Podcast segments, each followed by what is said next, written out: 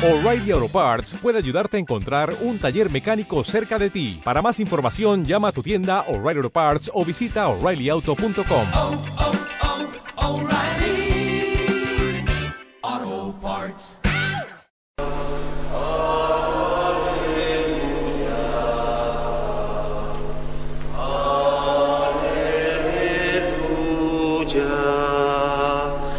El Señor esté con vosotros. Lectura del Santo Evangelio según San Juan. En aquel tiempo dijo Jesús a sus discípulos, Cuando venga el defensor que os enviaré desde el Padre, el Espíritu de la verdad que procede del Padre, Él dará testimonio de mí, y también vosotros daréis testimonio, porque desde el principio estáis conmigo. Os he hablado de esto para que no os tambaleéis. Os, os excomulgarán de la sinagoga. Más aún, llegará incluso una hora cuando el que os dé muerte pensará que da culto a Dios. Y esto lo harán porque no han conocido ni al Padre ni a mí. Os he hablado de esto para que cuando llegue la hora os acordéis de que yo os lo había dicho. Palabra del Señor. Nos encontramos en el mes de mayo en tiempo de primeras comuniones. En prácticamente todas las parroquias, al menos aquí en nuestro país, en este mes es cuando los niños y niñas hacen su primera comunión. Después de un periodo de formación más o menos extenso, depende de las diócesis y también de las parroquias y colegios, aquí en la nuestra, por ejemplo, son tres años. Después de un periodo de formación catequética, los niños y niñas reciben a Jesús. A veces es descorazonador ver cómo haces, o da la impresión de que haces señales o líneas en el agua, es decir, que prácticamente queda poco. El sábado pasado, aquí en la parroquia tuvimos las primeras nuestras. Tenemos tres tandas. De los 17, 16 niños que hicieron la primera comunión, solamente dos o tres regresaron a misa el domingo. Aquí, a lo mejor fueron a otras parroquias, porque también otros niños, am- amigos suyos del colegio, quizás hacían la primera comunión y por lo tanto iban a otro lugar. Pero posiblemente no. La experiencia nos dice que hacen su primera comunión y última en mucho tiempo. Si en la familia no se vive la fe, si en la familia que es la iglesia doméstica no se transmite este sentimiento religioso, es bien difícil que cale en el niño. Dios quiere tocar el corazón de los hombres. Y el Señor se sirve de multitud de instrumentos, pero no hay ningún instrumento tan favorable como la familia, como el amor de los padres y también de los abuelos. Y por eso nos tenemos que preguntar, ¿qué haría San Pablo? ¿Qué haría Bernabé?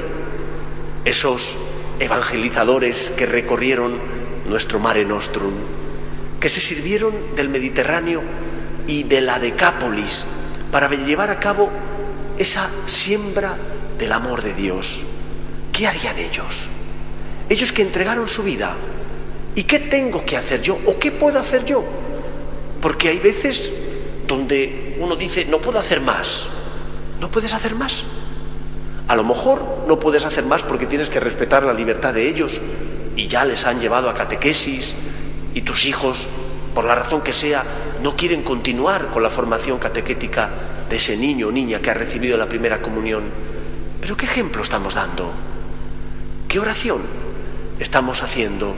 ¿Qué sacrificios estamos realizando para que el Señor toque el corazón de los nuestros? Tenemos que preocuparnos de la evangelización, en primer lugar, a nuestro alrededor, en primer lugar, con los nuestros, que necesitan a Dios. Necesitan a Dios porque sin Él el alma está como cegada, si no totalmente, sí que hay esa especie de velo que le impide ser verdaderamente libre. que le impide tener la luz del Señor y por lo tanto ser verdaderamente feliz. Y tenemos que tomarnos muy en serio nuestra misión y nuestras obligaciones. No basta con llevarle a la iglesia o llevarle al colegio para que allí le transmitan catequesis de primera comunión o de confirmación. En la familia tenemos que ocuparnos y preocuparnos para que los niños se encuentren con Jesús. Y quizás tengamos que pensar, ¿qué más puedo hacer? ¿Cuántos no van a misa los domingos? ¿Por qué sus padres no le llevan? Pero yo conozco a muchos abuelos que vienen con sus niños a misa, que se preocupan de decirles, el niño tiene que ir a misa, yo me ocuparé. Los papás a lo mejor ya no lo hacen han abandonado la práctica religiosa, pero a lo mejor tú puedes decirles, dejadme que yo les lleve. Plantéatelo. ¿Qué puedo hacer? O si no te dejan traerles a misa, tampoco puedes obligarles.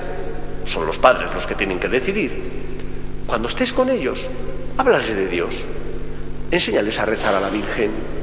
Que los niños no pierdan nunca la referencia religiosa de su Padre Dios y de su Madre la Virgen María.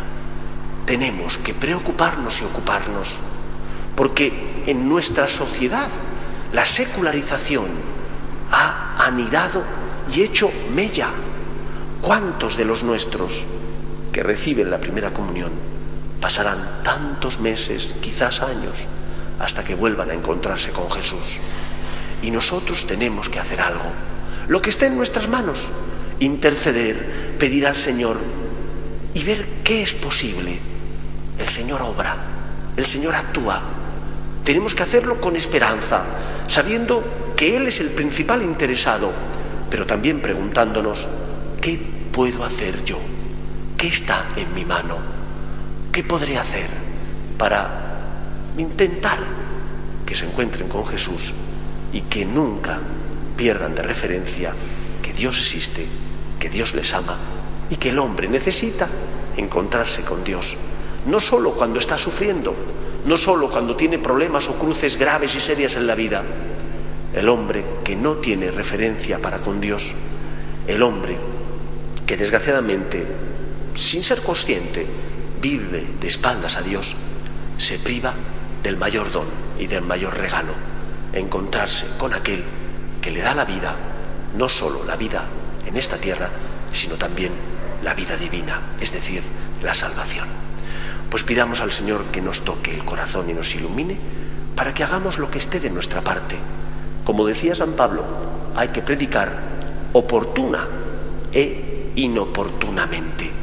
Y a veces nosotros solo predicamos cuando creemos que conviene, que es oportuno, pero nos olvidamos de que también tenemos que predicar inoportunamente, es decir, siempre, respetando la libertad de los hijos de Dios, pero también utilizando nuestros dones y talentos, nuestras armas, almas, armas, para que esos niños y niñas siempre puedan encontrar el camino que les lleve a Dios. Que el Señor nos ayude. Nos ponemos en pie.